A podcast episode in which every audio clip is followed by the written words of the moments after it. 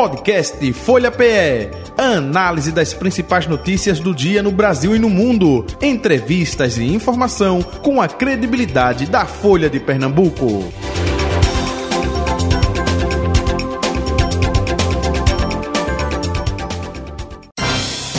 Folha Política. Senador Humberto Costa, muito bom dia, prazer revê-lo, seja bem-vindo, tudo bom? Bem, bom dia, Jota Batista, bom dia, Felipe, bom dia, Natália.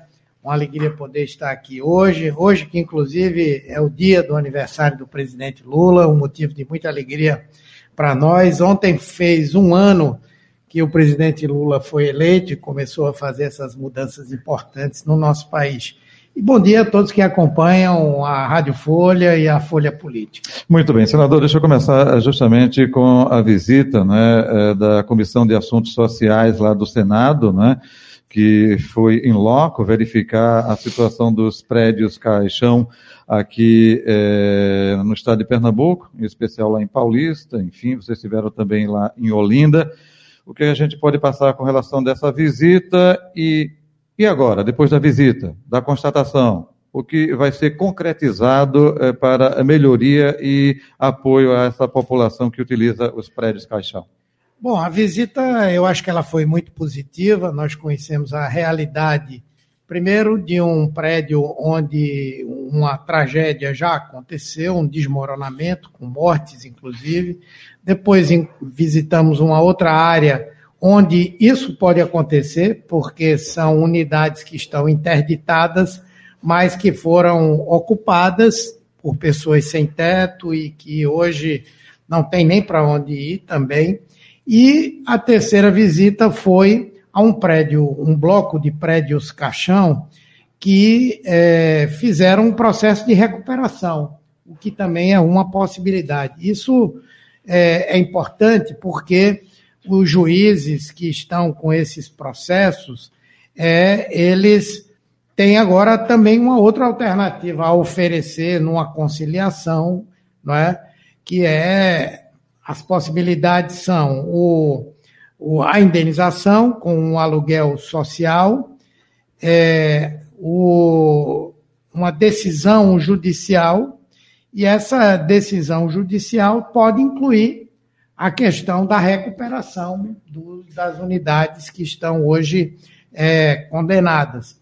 Por outro lado, se prevalecer a indenização, não é? A Caixa Econômica, que na maioria dos casos ficaria com aquele prédio, ela teria a alternativa de recuperá-lo ou mesmo de utilizar para a construção de novas habitações. Isso foi, foi bom porque abriu essa, essa luz. Para essa luz continuar acesa, nós vamos precisar do governo federal. Por quê?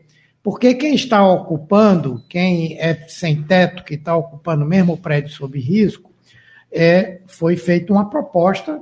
Lá, o governo do estado elaborou essa proposta, incorporou, ofereceu já terrenos para que essas pessoas que estão lá e que já estão cadastradas, obviamente, poderiam é, receber dos municípios o aluguel social e aguardar a construção de suas moradias. Isso é bem concreto, independe de qualquer coisa.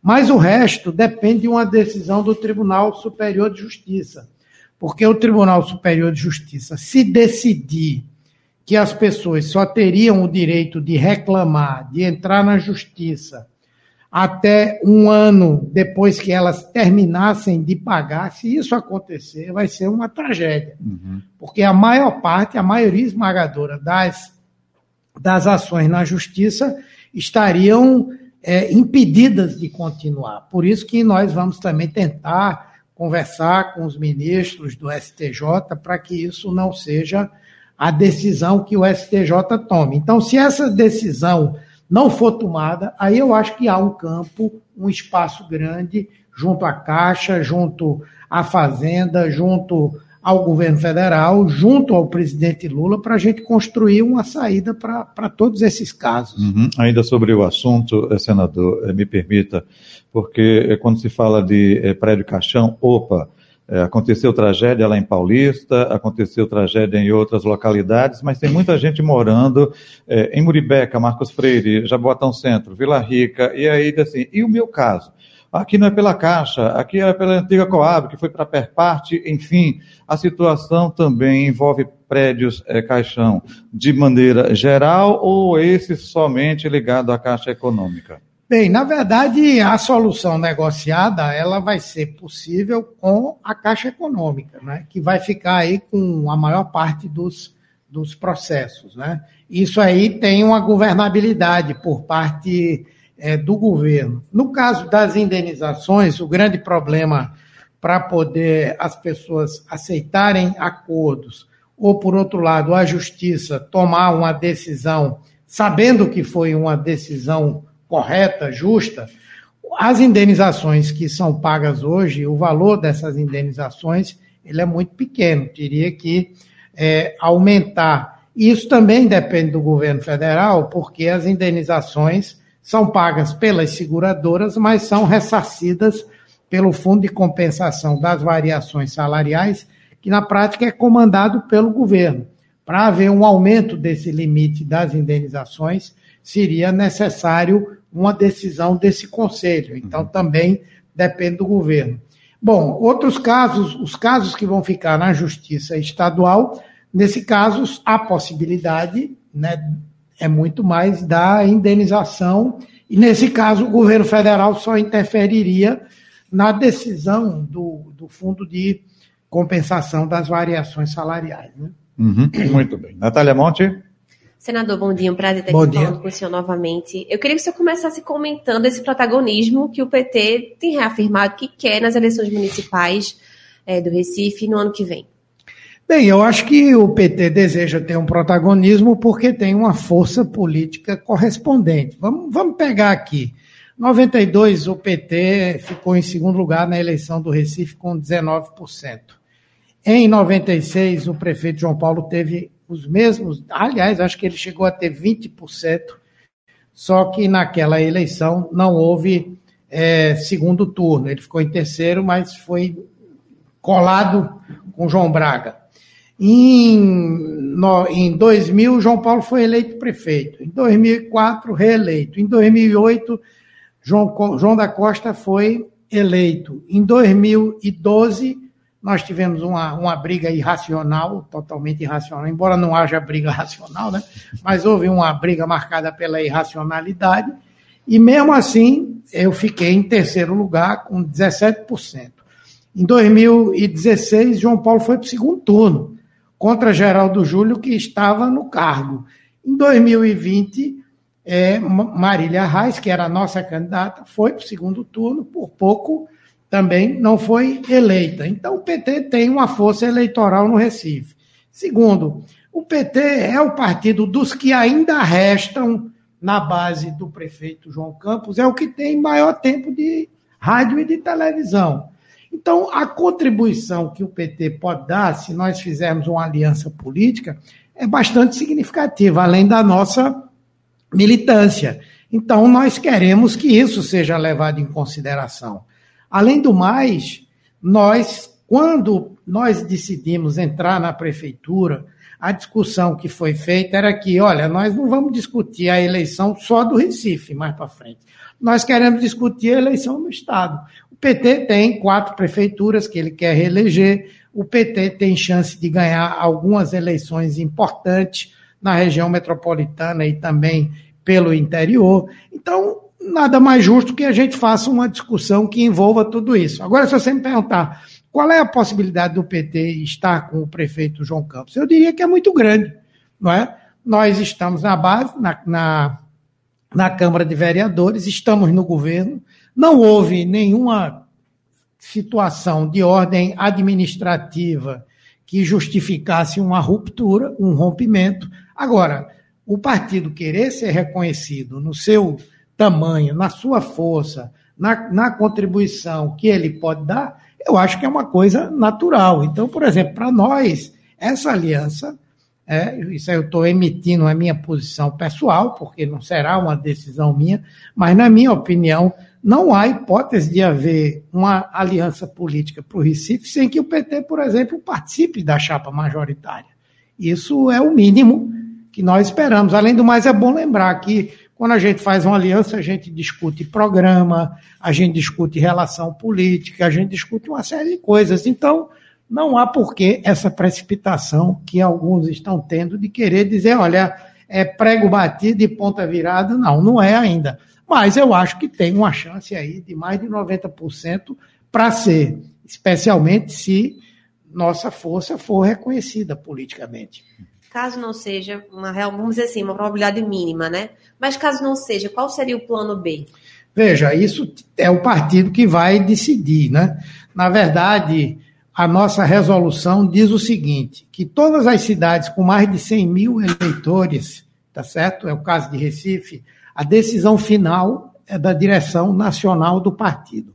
Se houver consenso no, do, do, do, partido, do diretório, aquela decisão pode ser implementada e a direção nacional vai, vai simplesmente homologar. Se não houver consenso, que é o caso aqui hoje no Recife, então, para poder aprovar uma decisão, é preciso ter dois terços, dois terços do diretório municipal. Então, tem gente aí dizendo, ah, o PT decidiu. Não, não decidiu ainda não, vai decidir. Não é? A primeira decisão só será tomada ou por consenso ou por dois terços do diretório municipal do Recife. Ainda assim, essa decisão tem que passar pela direção nacional. Então, eu espero que seja rápido. Quanto mais a gente discutir, né, rapidamente, a decisão será mais rápida. Outra coisa, é preciso também que se monte o debate. Né? Infelizmente, as discussões que têm acontecido aqui em Recife do PT ou de integrantes do PT com o prefeito são conversas é, paralelas, informais. Eu, por exemplo, sou coordenador do GTE nacional do PT. Não estou dizendo que é grande coisa, não, mas é uma função. Até o presente momento, não, é? não tive a oportunidade de sentar com o diretório municipal, nem com o GTE municipal, e muito menos com o prefeito. Eu vejo várias pessoas conversando com o prefeito, nomes sendo lançados para compor chapa e tal, mas eu acho que a discussão exige uma certa liturgia, exige um processo que tem que ser feito. Então, eu tenho lutado para que se faça isso urgentemente. Não é que se reúna o diretório municipal, que defina se é o GTE, é, eu quero participar, eu sou responsável por Pernambuco no GTE Nacional e Recife é a cidade mais importante. Eu quero ser convidado para participar dessa discussão e tem que se montar formalmente a negociação com o prefeito e o PSB. Perfeito. Até aproveitando, senador, o senhor falou aí do GTE, que é o Grupo de Trabalho Eleitoral, que tem o objetivo de trabalhar internamente e também externamente com outras siglas, com outros partidos. É, sem falar de nomes, mas é, como vai se montar esse processo? Primeiro a definição do nome é, interno, e aí apresenta a João Campos, o provável vice na chapa, não necessariamente. É, é, como é que vai ser a. Não, veja, eu não, não vou dizer como vai ser, eu vou dizer como sempre normalmente é. Não é? Ou seja, a primeira coisa que o partido vai ter que decidir é se a sua prioridade é a aliança política ou uma candidatura própria. Primeiro Eu diria okay. hoje que o sentimento da maioria do PT, inclusive nacionalmente, é um sentimento de é, manutenção dessa aliança, tá certo? Tomada a posição de manutenção da aliança, provavelmente o PT vai dizer: olha, eu mantenho a aliança, agora eu entendo que nós queremos a vice, ok? A partir desse momento, digamos que o prefeito aceite essa vice, nós vamos discutir internamente é, os nomes que forem apresentados. Ninguém impõe nada a ninguém, quer dizer, na verdade tem que ser um entendimento do partido e também um entendimento com o prefeito. Nós não vamos, é lógico que nenhum partido vai botar uma pessoa hostil ao candidato para ser o seu vice, não é? Mas, obviamente, que isso tem que ser uma discussão do partido. Isso não pode ser decidido não é, em outra esfera que não seja dentro do partido. É?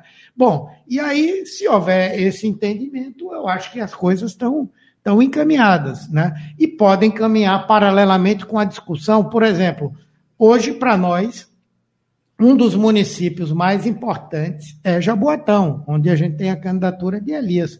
Nós queremos, paralelamente, conversar sobre isso. Nós temos a nossa prefeita de Serra Talhada, queremos reeleger os nossos prefeitos de é, é, é, Granito, que nós devemos apresentar um sucessor, já há um entendimento lá com o PSB.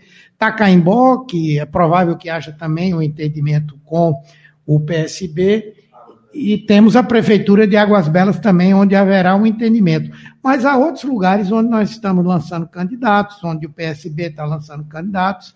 Nós fazemos parte de uma federação, o PT também não pode tomar nenhuma decisão sozinho, eles têm que estar conosco também. Então, PCdoB, tudo né? isso que eu falei tem que passar ao mesmo tempo também pela federação. Felipe Fernandes. Bom dia, senador. Bom dia, Felipe. É, falando ainda das eleições do ano que vem, né, as eleições municipais, eu queria saber se existe hoje dentro do partido uma meta, um número específico de é, possíveis prefeituras que o partido visa angariar nas próximas eleições. Se vocês não, debatem isso nesse sentido. Não, não, não há uma, uma definição.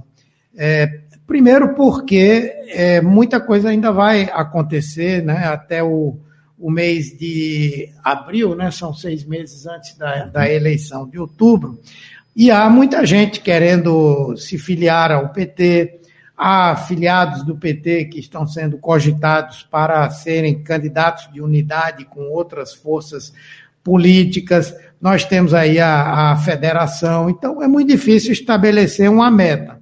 A meta que nós estabelecemos foi, primeiro, garantir a reeleição ou os sucessores dos atuais prefeitos. Segundo, a nossa presença nas cidades mais importantes do Estado. Então, por exemplo, aqui na região metropolitana, nós acreditamos que podemos ter um protagonismo importante. É, Caruaru, possivelmente o PT deverá ter uma candidatura. Como é uma eleição em dois turnos, uma aliança política pode ser feita no segundo. Petrolina, com certeza o PT terá uma candidatura para disputar a eleição por lá. E outros lugares também, mas isso a gente só vai ter a clareza mas ali para perto de abril, porque tem muita gente interessada em entrar no PT, pessoas que têm uma história nesse campo progressista e popular, e aí é que nós vamos poder tomar a nossa decisão. Mas queremos crescer. O PT já chegou a ter aqui em Pernambuco 12 prefeituras, né? Eu acho que a gente pode construir um crescimento que chegue pouco além disso aí, já seria um, uma vitória. Né? Uhum. Quando o senhor se refere a Jaboatão, que é importante, quando o senhor fala de Petrolina, com a candidatura, é, pode também existir a dobradinha com o PSB, isso depende da capital pernambucana, é isso? Não, no caso de Petrolina, é óbvio que é, não será muito fácil uma aliança com o PSB, a não ser que o prefeito de Recife, o PSB estadual, entregue a candidatura ao, ao deputado Lucas, Lucas Ramos. Ramos, não é? Eu, como eu acredito que o PSB construiu um acordo aqui em Recife com o grupo dos Coelhos, que deve se estender até Petrolina, então provavelmente em Petrolina o PSB deverá apoiar a candidatura do, do prefeito, né? E nós vamos ter uma candidatura nossa ou uma candidatura de frente com outros com outros partidos, né? Ou uma aliança no segundo turno. É, senador, até aproveitando a deixa, me permitam, colegas, é, você falou aí a aproximação do PSB com o grupo dos Coelhos, né? Para Humberto Costa, né, o senador, como é que o senhor analisa essa aproximação, hein? Com bons olhos ou não? Veja, não, não, obviamente que eu não vejo com bons olhos, não tenho nada contra é, o, o, secretário Antônio Coelho, nem mesmo contra o senador Fernando Bezerra. Temos divergência política. Esse grupo é um grupo bolsonarista, esse é um grupo que deu sustentação. Já teve com Dilma Rousseff, ao, né? Ao Já bolsonarismo. É, é um grupo que é muito volúvel, né? Mas, sem dúvida, foi uma das espinhas dorsais do bolsonarismo nacionalmente, e aqui em Pernambuco é a sua segunda coluna dorsal. É como se o bolsonarismo tivesse aqui em Pernambuco duas colunas, uma que é a extrema-direita, o PL, Companhia Limitada, e o grupo é, do, do, do senador Fernando Bezerra, né? Então, é óbvio que a gente não vê isso com bons olhos, como também nós não vemos com bons olhos a aliança política que a governadora tem com o PL e outras forças desse campo é, bolsonarista, né? Mas é uma realidade do que ele construiu. Acho até que, do ponto de vista do Recife, o que o grupo acrescenta é pouco. Pode ser que ele seja importante, eu acho que seja para um eventual projeto posterior, não é? Mas incomoda, nos incomoda essa aliança. Natália? Ainda falando sobre a governadora Raquel Lira, a gente tem visto que a gestão dela, né, junto ao presidente Lula, tem tido uma relação muito positiva, né, muito afinada. É, e a gente tem visto que o presidente tem enviado para Pernambuco muitos recursos federais. O senhor acha que ela tem dado devido crédito é, a isso? Olha, eu acho que ela mudou a sua, a sua forma de se relacionar com o governo federal. Né? Primeiro, para nós, é, nós apostamos que esse relacionamento venha a ser o melhor possível. Por quê? Nós não estamos preocupados se é Raquel Lira, se é João Campos, se é quem quer que seja que está na administração. Nós queremos que o povo de Pernambuco seja beneficiado e queremos que o governante, qualquer que seja ele, seja capaz de transformar em ações para a população esse recurso que está vindo, tá certo? Então, a nossa luta para ter mais recursos para Pernambuco independe de ela estar mais próxima ou menos próxima politicamente. Nós trabalhamos e queremos que as ações venham para Pernambuco. Segundo, é inegável, como eu disse, que ela tem se aproximado politicamente do governo federal, do presidente Lula. Isso eu acho que é uma coisa boa, é uma coisa positiva, não é? ficamos contentes com isso, significa ampliar a nossa base de apoio de sustentação aqui em Pernambuco, mas eu acho que precisa melhorar aí do ponto de vista é, da gestão, né?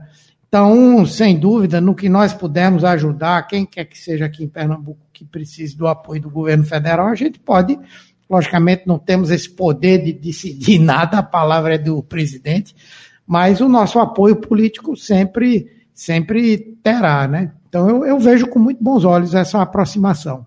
Uhum. Senador, o senhor agora há pouco falou ainda sobre os coelhos, né? É, que é, até o senhor disse assim, de repente pode ser um projeto posterior, não agora para 2024, mas um projeto posterior. Opa, projeto posterior é 2026. A última, foi segunda, meu Deus, que a senadora Tereza Leitão esteve com a gente, foi segunda-feira, né?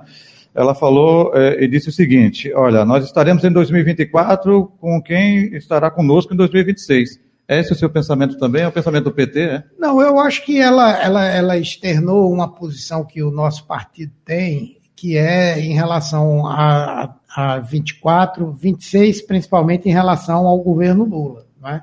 Obviamente que o PT tem um projeto majoritário para 2026. Uhum. Né? Na pior das hipóteses, é uma, uma, uma luta para preservar a vaga do Senado. Mas o PT também quer acumular forças para, eventualmente, também disputar o governo do Estado. Já essa coisa está madura já há um bom tempo.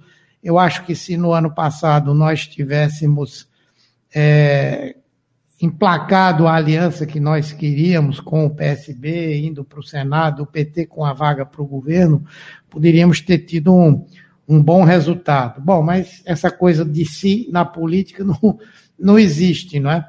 Mas eu acho que o PT tem legitimidade para lutar, para chegar em condição de, em 2026, discutir em condições de igualdade com quem quer que seja uma aliança, mas condições também para encabeçar um projeto político para o governo do Estado, como eu disse, na pior das hipóteses, para preservar uma vaga de Senado que o partido tem. Esse item vai estar na discussão quando chegar o tempo com o prefeito João Campos? Eu imagino que, que não, não é? O GTE, é. o senhor, enfim, não é, vai quando nós, fechar quando, 2024 não, contando com 2026, não, acredito, não? Eu não acredito que em política seja fácil fazer um acordo para um tempo assim, não sei. Muita coisa, muita coisa vai vai rolar. Quando nós começamos as conversas com o prefeito João Campos para dois para entrar na prefeitura e tal, uma das coisas que ele disse é que não seria candidato em 2026. Não é? Mas a gente sabe que política é uma coisa que, que muda bastante, né? Eu não tenho como é, opinar sobre qual vai ser esse projeto. Vamos, vamos aguardar, né? O que nós gostaríamos é que uma aliança que se fizesse agora realmente ela pudesse se reproduzir mais para frente. Mas como eu disse, muita gente achou que eu tinha falado um absurdo, papapá. A Frente Popular não existe mais. Ela morreu. Hoje, Pernambuco tem que ter outro, outro desenho político para é, o campo da esquerda, talvez mais de um desenho político. Veja, na prefeitura, o prefeito, a Frente Popular com Paulo Câmara, com Eduardo ainda foi maior, mas a Frente Popular tinha o MDB. O MDB não está na prefeitura com o prefeito, o prefeito João Campos. Tinha o PSD, não está mais na prefeitura com o prefeito João Campos. Tinha o PP, também não está, na, na, aí nem entrou, né? Não está na prefeitura. Então, aquele desenho de Frente Popular, que era um partido que era o hegemônico, que fazia uma aliança com forças conservadoras e que a esquerda era um, um simples apêndice do partido principal, isso nós não aceitamos mais. Nós não vamos ser mais caudatários do PSB. Obviamente, manter uma aliança é importante, querer o apoio do PSB para o governo Lula é importante, mas, afinal de contas, participar de um governo que é exitoso, ter espaço dentro desse governo para implementar ações que o partido concorda, já é muita coisa, não é? Então, vamos aqui discutir diferente. O PT não quer ser hegemônico nem subordinar ninguém, mas também o PT não quer ser subordinado a ninguém que ache que é uma força hegemônica. Então, a discussão tem que ser feita em outras bases. Além disso, no campo da esquerda, tem projetos é, emergentes. É o, o caso do PSOL. O PSOL tem uma candidatura para a Prefeitura do Recife que é a, não sei se vai ser ela mesma, a, a, a companheira Dani, Dani Portela. Portela, que é uma, uma parlamentar respeitável, que tem densidade eleitoral, não é? O Túlio, apesar de estar lá na rede, mas nós temos uma aliança com a rede, e a rede tem uma aliança com o PSOL também, tem que ser respeitado como uma força, e eu acho que nenhuma dessas forças quer ficar caudatária de ninguém. O PDT apesar de não ter tido sucesso nessa eleição de 2022, mas é uma força considerável também, e ninguém quer ficar caudatário de quem quer que seja, né? Então a discussão tem que ser feita em outro nível a partir de agora. Felipe, não? É, não, eu queria saber, voltando para o assunto do presidente Lula, porque nessa semana o presidente demitiu a então presidente da Caixa, né, Rita Serrano, e aí nas redes sociais muito se debateu essa questão por ter sido uma outra ministra, né, ministra mulher. É, anteriormente, Ana Moser também foi demitida da pasta de esporte. Eu queria saber como é que o senhor, senador, enxerga essas críticas no que diz respeito ao fato de que o partido defende essas causas das minorias políticas, questões identitárias. Como é que o senhor enxerga essas críticas? Eu por ter acredito... sido uma outra mulher. Não, veja, eu, eu acredito que esse critério é um critério importante, né? A diversidade hoje é uma coisa fundamental, as mulheres têm ocupado um papel cada vez maior na sociedade, é, as, as pessoas negras também, pessoas de outras etnias também, isso logicamente que é importante. Só que eu acredito que essas reformas que foram feitas agora, elas foram reformas em torno da governabilidade, não é? E, e, hoje nós temos a necessidade dessa governabilidade. Apesar de eu discordar de algumas coisas, eu acho que nós temos cedido mais do que deveríamos ter cedido, não é? Mas eu entendo, também não estou ali no dia a dia para dizer qual é o drama de governar com a Câmara contra, uma parte do Senado contra. Mas eu tenho um entendimento crítico em relação a isso que aconteceu. E para se viabilizar essa governabilidade, foi necessário fazer essas mudanças que ninguém queria fazer do ponto de vista dessa composição de gênero ou da composição étnica do governo. Mas eu acredito que no início do ano deverá acontecer, é uma opinião, não é uma. Eu não tenho informação para dizer isso, mas eu acredito que no começo do ano haverá uma reforma mais ampla no governo. Até porque aí é o debate sobre a gestão, o que é que pode melhorar, o que é que está funcionando, o que é que não está. E eu acredito que nessa reforma o governo vai novamente resgatar essa preocupação de fazer uma composição com mais diversidade. Natália? Ainda no âmbito nacional, queria que o senhor comentasse essa, essa PEC que está no Senado, né, sendo analisada, que limita os poderes do STF. Eu acho que, que isso é um grande equívoco, tá certo? Não porque seja uma discussão que ninguém pode fazer. Pode. Aliás, essa emenda mesmo já é antiga. Em outros momentos já houve essa discussão. Mas eu acho que é uma discussão fora de tempo, é uma discussão extemporânea. Por quê? Nós saímos de quatro anos em que o conflito entre poderes estava na estratégia principal do governante. Era o executivo, no começo era o executivo brigando com o legislativo, depois brigando com e, com o judiciário ao mesmo tempo. Depois, Bolsonaro criou o orçamento secreto, ganhou o apoio do legislativo mas ele continuou guerreando com o Supremo. E ainda está na cabeça dessas pessoas que acreditam no bolsonarismo, né? Que o Supremo é fonte de todos os males.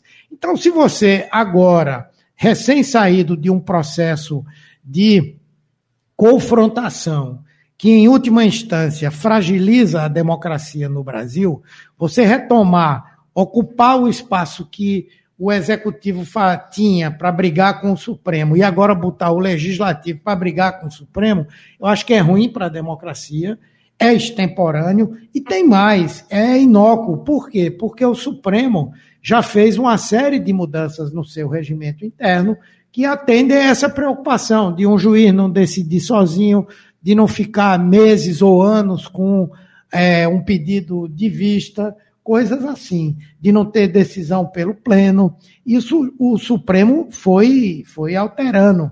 E acho que isso poderia ser discutido muito mais no entendimento do que na apresentação de uma emenda constitucional, que, se for aprovada, a leitura que vai ficar para a sociedade é de que o Senado confrontou, ou o Congresso confrontou o Supremo, e a independência entre os poderes já não é o princípio maior. Muito bem. Senador Humberto Costa, eh, o senhor chegou aqui devido ao trânsito eh, mais tarde, mas a gente compensou aqui o tempo, viu? Estourei o horário para compensar. Aqui eu sou muito criterioso nesse aspecto.